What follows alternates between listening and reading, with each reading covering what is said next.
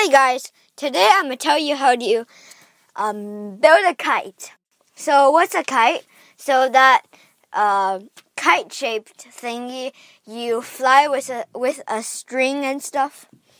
So how do you make one? It's actually pretty straightforward. You could use plastic or paper or anything to make the to make the uh, let's say it's called the layer of the kite. So the sheet, and then you have two sticks, or in my case, I used three arranged in an H shaped.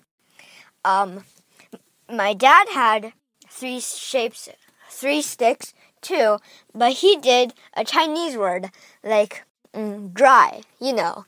So, mm, and my mom made like a diamond. So, how do you fly one? Well, no, no, I'm not finished yet. So, you take two points intersected by two of the sticks on your kite and then make a knot.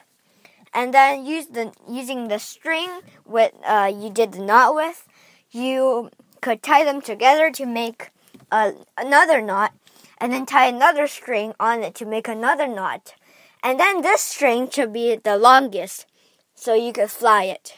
And yeah, that's basically the steps.